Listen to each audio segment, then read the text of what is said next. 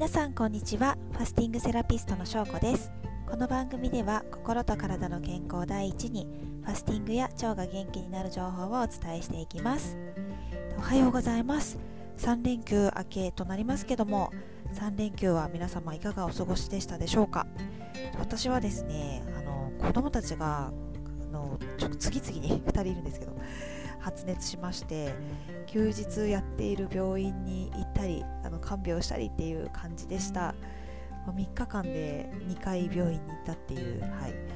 で病気はですねあの病院で単なる風邪ですねって言われたので一安心なんですけども、まあ、私がうつったらめっちゃ怖いなと思ってあの家でもずっとマスクをしながらの連休でございました。はい。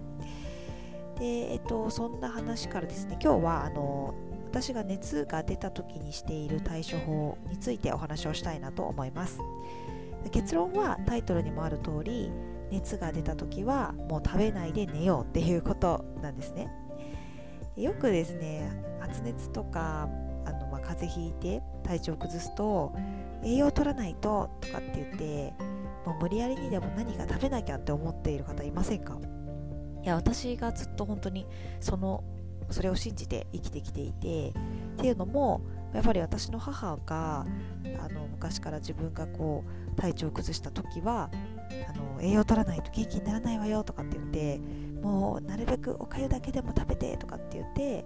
なんか一生懸命食べさせようとしていたっていうのがあって、うん、あのただですね今は今思うとですね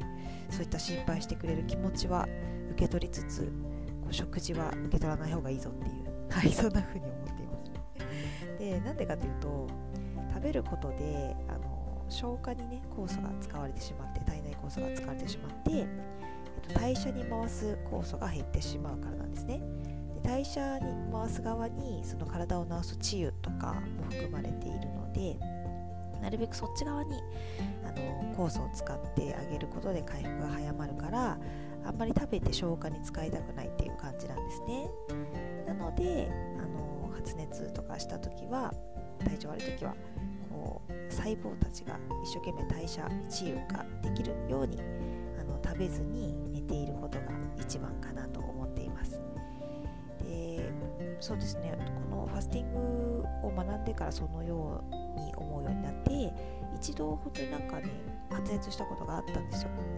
でその時ももう食べずに寝てたらもう1日2日で治った。病院行かずに治ったので結構やっぱそうなんじゃないかなっていうふうに思ってます。で私だけじゃなくて、えーと、医療先進国のドイツなんかではあの断食で治せない病は病気は、うん、医者も治せないっていうふうに言われてたりしますしとファスティング理論を現代に紹介したアメリカのニュージャージー州のあの医師ですねジョエル・ファーマンはあのあらゆる病気の治療にファスティングを取り入れることを勧めています。えーとまあ、ファスティングをしている期間食べ物を代謝するために費やされていたその膨大なエネルギーです。本当にあの食べ物をああそうか消化するために使っていた